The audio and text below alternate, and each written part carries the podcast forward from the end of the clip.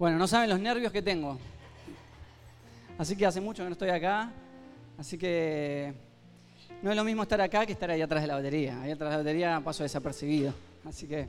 Pero bueno, vamos a orar para que no hable yo, sino que Dios esté hablando a través mío. Yo no quiero traer una palabra para cada uno de ustedes, sino que, que Dios sea el que hable por mí. Que yo sea solamente un canal que comunica, porque también esta palabra me la habla a mí, ¿no?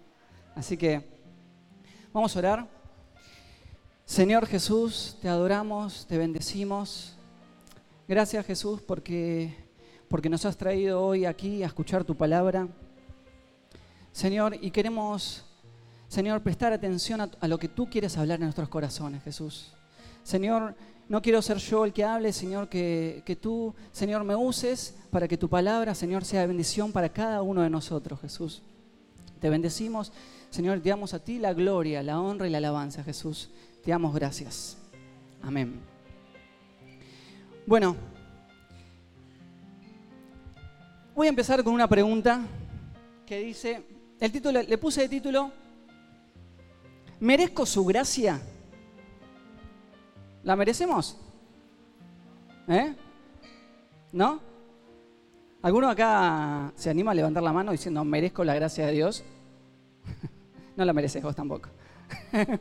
ninguno, ninguno, ¿no? Pero estamos hablando, ¿saben lo que significa gracia? ¿Sí? Lo dijeron acá millones de veces, ¿sí? Pero lo voy a repetir.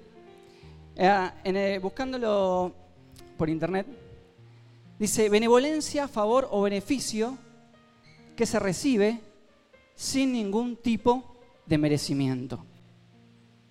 Sin ningún tipo de merecimiento. ¿sí? Ese es el regalo que Dios nos da, que es la salvación, el perdón de pecados. ¿sí? Pero ninguno lo merecemos. Aunque muchas personas a veces creen, ¿sí? No te digo que es acá, probablemente sí, nunca se sabe pero que sí creen que merecen la gracia. Quizás dicen, por asistir a la iglesia merezco la gracia de Dios. Por, porque soy bueno, ¿nunca escucharon? Yo no le hago mal a nadie. ¿Por eso merezco la gracia? He escuchado a algunas personas que me dicen, no, no voy, no voy a la iglesia porque yo soy mejor que aquella persona que sí va yo no tengo nada que hacer en la iglesia si va él. Qué hipócrita, ¿no? bueno, les invito a que abran sus Biblias o sus aplicaciones. Ahí está. Esperamos que no se caiga. Vamos a abrirla en 2 de Samuel 12. No, perdón, 11. Tenía el, 11. ¿Lo tienen? ¿Sí? Dice, en la primavera, que era la época en que los reyes salían de campaña, David mandó a Joab con la guardia real y todo el ejército de Israel para que aniquilara a los amonitas y sitiara la ciudad de Rabá. Pero David se quedó en Jerusalén. Una tarde, al levantarse David de la cama, comenzó a pasearse por la azotea del palacio y desde allí vio a una mujer que se estaba bañando. La mujer era sumamente hermosa, por lo que David mandó que averiguaran quién era y le, informaron. Se trata de Betsabé, que es hija de Elián y esposa de Urias, elitita. Entonces David ordenó que la llevaran a su presencia y cuando Betsabé llegó, él se acostó con ella. Después de eso, ella volvió a su casa. Hacía poco que Betsabé se había purificado de su menstruación, así que quedó embarazada y se lo hizo saber a David. Sigamos leyendo. Es una historia interesante. Se les iba a contar, pero es, tiene muchos detalles, entonces vamos a, a seguir leyendo. Entonces David le envió este mensaje a Joab, mándame aquí Urias elitita, y Joab así lo hizo. Cuando Urias llegó, David le preguntó cómo estaban Joab y los soldados y cómo iba la campaña. Luego le dijo, vete a tu casa y acuéstate con tu mujer. No era, era medio piola David, ¿no? Quería no dejar huellas. Y dice, tan pronto como salió del palacio, Urias recibió un regalo de parte del rey, pero en vez de irse a su propia casa, se acostó a la entrada del palacio, donde dormía la guardia real. David se enteró de que Urias no había ido a su casa, así que le preguntó, ¿has hecho un viaje largo? ¿Por qué no te, por qué no te fuiste a tu casa? En este momento respondió Urias, tanto el arca como los hombres de Israel y de Judá se eh, guarecen en simples enramadas y mi señor Joab y sus oficiales acampan al aire libre. ¿Y yo voy a entrar en mi casa para darme un banquete y acostarme con mi esposa? Tan cierto como que su, su majestad vive, que yo no puedo hacer tal cosa. Entonces, quédate aquí y mañana te enviaré de regreso, replicó David. Obviamente que este soldado dice, yo no puedo, no puedo irme a mi casa, si todos están acá en la puerta, no, tengo que estar acá haciendo guardia. Él era un soldado de verdad, ¿no? Dice, Urias se quedó ese día en Jerusalén, pero el día siguiente David lo invitó a un banquete y logró emborracharlo. A pesar de esto, Urias no fue a su casa, sino que volvió a pasar la noche donde dormía la Guardia Real. Dije, bueno, este ya... Mirá que traté de, hacer todo bien, dijo David, ¿no? Dice, a la mañana siguiente David le escribió una carta a Joab y se la envió por medio de Urias. La carta decía, pongan a, Urias al frente de batalla, donde la lucha sea más dura. Lo mandó al muere, directamente. ¿Sí? Luego, déjenlo solo para que lo hieran y lo maten. Por tanto, Joab, por, tanto, cuando Joab ya había sitiado la ciudad, puso Urias donde sabía que estaban los defensores más aguerridos. Los de la ciudad salieron para enfrentarse con Joab y entre los oficiales de David que cayeron en batalla también perdió la vida Urias elitita. Bueno, lo que sigue se lo voy a contar así no lo hacemos tan larga. ¿sí? Pero resulta que murió, murió Urias. Así que David, digamos que cometió, digamos, lo que quería tapar todo lo que había hecho. ¿sí? le vienen, le traen la noticia a David y le dicen, Urias murió, entonces, genial, le avisó a la mujer, la mujer hizo luto, ¿sí? Pero ni bien terminó el luto, David la tomó como mujer, ¿sí? Y la hizo su esposa, ¿sí? Y ahora me viene esta pregunta, ¿sí? Pensemos si ese David, David, siendo rey de Israel, siendo, la Biblia dice que fue escogido tremendamente, no era cualquiera, era un súper escogido. ¿Sí? Siendo David, se mandó semejante pecado, ¿no? Y a veces, cuando nosotros estamos en la iglesia y vemos que a un hermano de la iglesia lo encontramos en pecado, ¿qué haríamos si fuera David? ¿Qué haríamos? ¿Eh? Porque, ¿saben una cosa? Para Dios todos somos iguales, ¿sí? Y no importa si estás acá desde ayer o de hace 15 años. Nadie está exento de pecar. Todos somos pecadores. Todos. Por eso, por eso, no merecemos la gracia. Pero simplemente la tenemos por gracia. ¿Sí? Le invito a que abran sus Biblias en Mateo 7.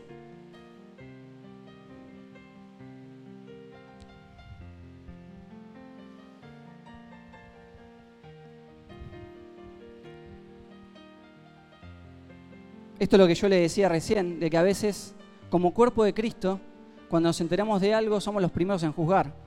Y eso es lo que Dios condena. ¿eh? Miren lo que dice ahora. Dice, no juzguen a nadie. Listo, podría terminar ahí el versículo y ya está. Dice, para que nadie lo juzgue a ustedes. Por tal, como juzguen, se les juzgará. Con la medida con que midan a otros, se les medirá. ¿Saben lo que significa esto? Lo predicó Fabián el domingo. ¿sí? Lo que vos hagas a otros, a vos te van a hacer exactamente lo mismo. La Biblia dice, lo que vos sembrás cosechás, y es una ley, no importa si estás adentro de la iglesia, afuera o lo que sea. Vos sembrás, siembra hermano usted, cosecha. Muy bien, funciona. ¿Sí? Funciona. Todo lo que vamos hacia los demás, no se preocupen que va a venir. Mm, todo. Si vos sembrás cosas buenas, eso también te va a venir. ¿Sí? ¿Por qué te fijas en la astilla que tiene tu hermano en el ojo y no le das importancia a la viga que está en el tuyo? Mira vos. ¿Sí? ¿Cómo puedes decirle a tu hermano, déjame sacarte la astilla de tu ojo cuando hoy tienes una viga en el tuyo? ¿No? Hipócrita, mira lo que yo decía recién. Hipócrita. Saca primero la viga de tu ojo y entonces verás con claridad para sacar la vida del ojo de tu hermano. Mira vos, tremendo, ¿no? ¿Cuánto muchas veces nos pasa que es más fácil mirar el pecado de otro que nuestro propio pecado? ¿Sí? Y no nos damos cuenta y siempre estamos mirando lo que hace el otro. Hay, si los que leyeron algún libro de psicología, esta Matea o algunos de esos, ¿sí? Se dan cuenta, parafraseando, dice, a nivel psicológico, los psicólogos afirman que las personas que resaltan los errores de los demás o pecados es porque necesitan sentirse bien y tirando basura al resto tapan por solo un momento su lastimosa condición. Opa. ¿Se dieron cuenta lo que es eso? A veces nos pasa. ¿Cuánto les pasó esto? ¿Mm? Pero ahora nos hace ver que nadie merece la gracia de Dios por mérito propio. ¿Sí? Pero ahora les invito a que abran sus Biblias en Samuel 12. Creo que veamos lo que le pasó a David.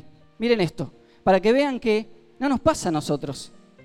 Miren, ¿Lo tienen? El Señor envió a Natán para que hablaran con David. Cuando se presentó ante David le dijo, miren cómo fue astuto Natán, le dijo, dos hombres vivían en un pueblo, el uno era rico y el otro era pobre. El rico tenía muchísimas ovejas y vacas, en cambio el pobre no tenía más que una sola ovejita que él mismo había comprado y criado. La ovejita creció con él y con sus hijos comía de su plato, bebía de su vaso y dormía en su regazo. Era para, que ese, era para ese hombre como su propia hija. Pero sucedió que un viajero llegó de visita a la casa del hombre rico y como éste no quería matar ninguna de sus propias ovejas o vacas para darle de comer al huésped, le quitó al hombre pobre su única ovejita. Si leemos esto, ¿qué decimos? Una basura. ¿No? O sea, no queda otro que decir. O sea, ¿cómo alguien puede decir eso? Bueno, nos pasa a todos, los políticos nos hacen eso todo el tiempo, así que, bueno, pero bueno. ¿Y qué pasó? ¿Qué hizo David? Tan cierto como el Señor vive, dice, que quien hizo esto merece la muerte, dice David. Así enojado. Y miren lo que le dice Natán. Ah, no, le dice, ¿cómo pudo hacer algo tan ruin? No busqué lo que significa ruin, pero debe ser algo, algo tan malo.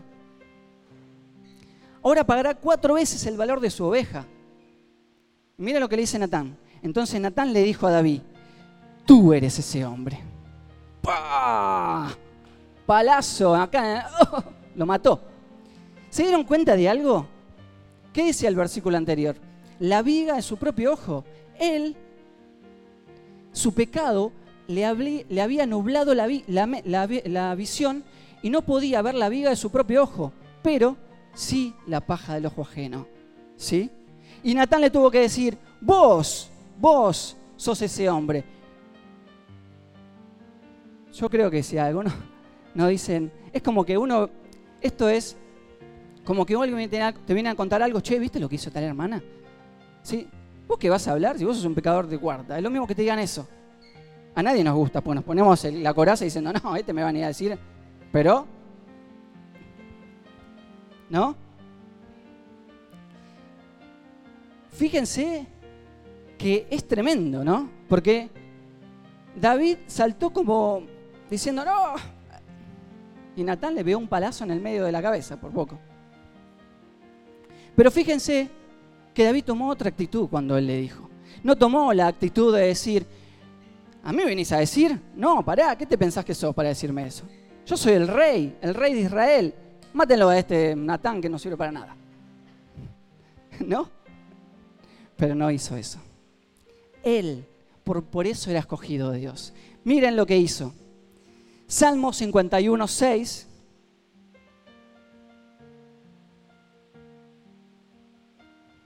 ...51, perdón. Miren lo que dice. Cuando David se entera de esto, se conmueve el corazón y se arrepiente. Dice, no, la verdad que he pecado tremendamente. Y agarra y escribe, miren lo que escribe, escribe este salmo. Dice, ten compasión de mí, oh Dios, conforme a tu gran amor, conforme a tu inmensa bondad, borra mis transgresiones, lávame de toda mi maldad y límpiame de mi pecado. Yo merezco mis transgresiones, siempre yo reconozco mis transgresiones, siempre tengo presente mi pecado. Contra ti he pecado, contra ti, y he hecho lo que es malo ante tus ojos. Miren si no se arrepintió, ¿no? Por eso, por eso tu sentencia es justa y tu juicio irreprochable. Yo sé que soy malo de nacimiento, pecador, pecador me concibió mi madre. Yo sé que tú amas la verdad en lo íntimo, en lo secreto me has enseñado sabiduría. Purifícame con hisopo y quedaré limpio. Lávame y quedaré más blanco que la nieve. Hasta ahí nomás. ¿Cómo se arrepintió David? Él se dio cuenta. Porque cuando le vino a decir, David, ese pecador sos vos, él no tomó otra actitud que decir, me arrepiento de mi pecado. Sí, me arrepiento porque soy pecador. Y escribió este salmo, dijo, lávame y seré más blanco que la nieve. Sabía que el único que podía limpiar su pecado era Dios, además. Y David no era un pichón, no era uno que había venido a la iglesia hace dos días. Era el rey de Israel, escogido por Dios para gobernar a su pueblo. O sea, ¿qué esto que nos quiere decir? Que nadie, nadie está exento de pecado. Todos somos pecadores. Ni el que se cree más santo, de más santo, de más santo. Nadie está exento. David tuvo su consecuencia, ojo. ¿eh? ¿Alguno siguió leyendo el capítulo? El hijo que tiene, que había quedado embarazada, Betsabé, muere. Pero a Dios le agradó cómo se arrepintió David y, y dice que le dio otro hijo más, que ese otro hijo fue Salomón. Todos sabemos que, creo que fue el rey de Israel, ¿no? fue el otro rey de Israel. Pero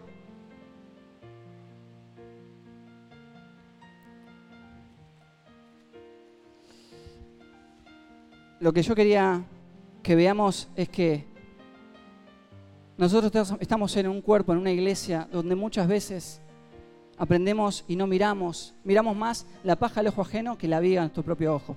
¿sí? Pero miren, todos decimos, venimos a la iglesia, decimos, somos imitadores de Dios, queremos ser mejor como Dios, quiero ser como Jesús, pero muchas veces nos olvidamos. ¿sí? Miren cómo reaccionó Jesús frente a algo parecido. No se, la voy, no se la voy a leer, simplemente se la voy a contar. Un momento Jesús estaba predicando y vinieron y le dijeron, maestro, esta mujer la hemos encontrado en, adulterio. ¿Qué dice la Biblia? ¿O qué dice? Eh, hay que apedrearla, hay que matarla a piedrazos. ¿Sí? Bueno, vamos, hay que matarla a piedrazos.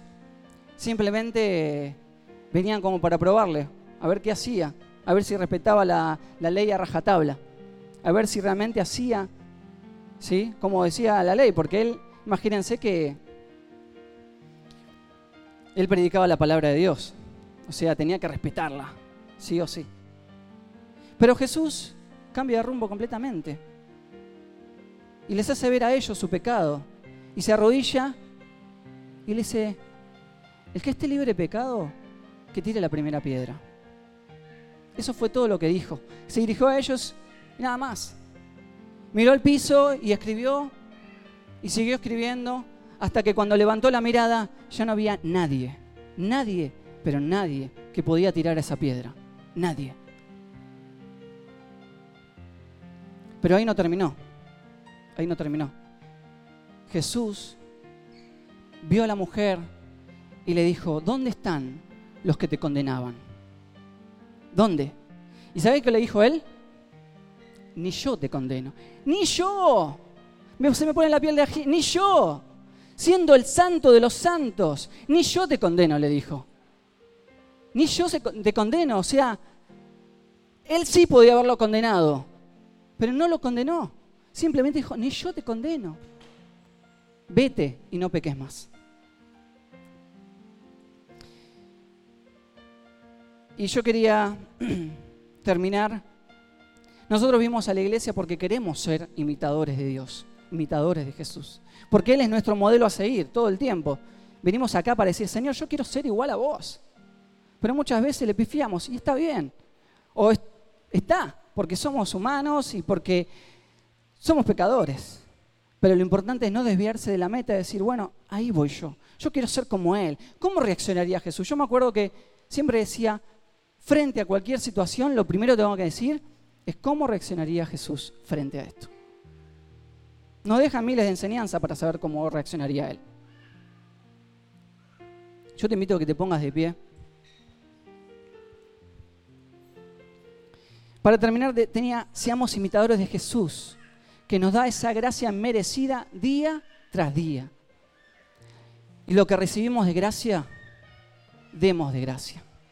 ¿sí? Lo que recibimos como un regalo de Dios, demos ese regalo de Dios. ¿sí? Si Dios nos bendice, bendigamos. ¿sí?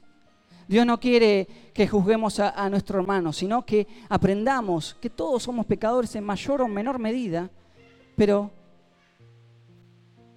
Él nos quiere limpiar día tras día y que nos miremos solo a nosotros, porque la salvación es absolutamente propia.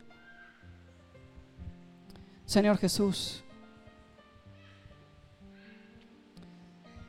Te damos gracias, Jesús, porque tú nos enseñas, Señor, a ver, Señor, nuestro pecado. Nos enseñas, Señor, que, que no hay justo, ni siquiera uno. Solamente tú, Jesús. Señor, y si estamos acá en la iglesia no porque estamos sanos, porque no necesitamos nada, sino al contrario, porque uno no va al hospital cuando está, cuando está sano, sino cuando está enfermo. Y de eso se trata la iglesia. estamos acá porque somos enfermos que necesitan ser curados por la mano de Dios. Simplemente eso. Señor, queremos ser imitadores de ti, Señor, que cuando vemos a un hermano caer, ayudarlo a levantar y decirle, hermano, yo no sé qué te ha pasado, pero yo acá estoy para darte una mano, para ayudarte, para consolarte, para lo que necesites, Contá conmigo. Para eso soy tu hermano. Jesús, reconocemos, Señor, que somos pecadores y que necesitamos de ti día tras día, Jesús. Señor, no hay, no hay día ni noche que no pequemos. Por eso necesitamos humillarnos delante de ti y decir, Señor, necesitamos de tu gracia, necesitamos de tu perdón para ser cada día mejor. Quizás esta palabra nos pareció un poco dura, pero muchas veces Dios nos quiere hacer ver, como Natán le hizo ver a David su propio pecado, que no quería verlo. No, no quiero juzgar a nadie ni nada, simplemente quiero que, hacemos, que hagamos una visión retrospectiva nuestra que nos miremos hacia adentro y veamos, a ver, ¿qué hay dentro mío verdaderamente? Porque estoy tan, tan ocupado en mirar en los, errores de, en los errores de los demás, pero ¿qué hay dentro mío? ¿Qué hay?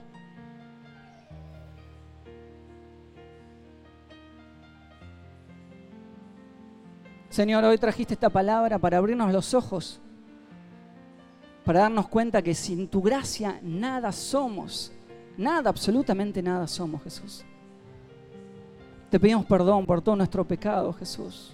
Queremos presentarnos ante ti con un corazón santo, con un corazón que, que diga, Señor, soy un pecador y me doy cuenta que he juzgado más de lo que me he mirado. Señor, te invito que si realmente querés decirle a Dios, Señor, quiero, me, arrepiento porque he mirado más al costado que mi propia vida, pasa acá adelante. Y vamos a decirle, Señor, me arrepiento, no quiero más esto en mi vida. Realmente quiero hacer tu voluntad en todas las cosas, en todos los aspectos, y no mirar al costado. Hay miles, miles de versículos que hablan acerca de, de no mirar atrás. Simplemente cuando miramos, cuando, cuando vemos la, la palabra de Dios, dice en muchos aspectos de no mirar atrás. No mirar atrás.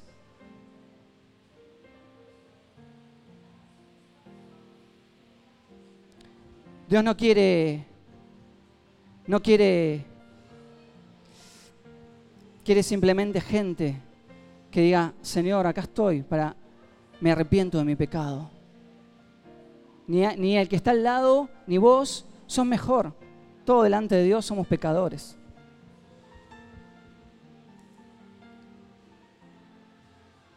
Dios lo único que quiere es eso, un corazón humilde delante de Dios. Un corazón que, que, que frente a tu pecado te puedas arrepentir, nada más, nada más. Señor, me arrepiento de todos mis pecados, Jesús. Señor, me arrepiento, Señor, porque no he hecho tu voluntad, no he hecho lo que realmente dice tu palabra. Señor, ayúdanos a mirarnos a nuestro corazón, Jesús, y a poder darnos cuenta que sin ti nada somos, Jesús. Nada somos, Jesús. Gracias, Jesús, te damos. Amén.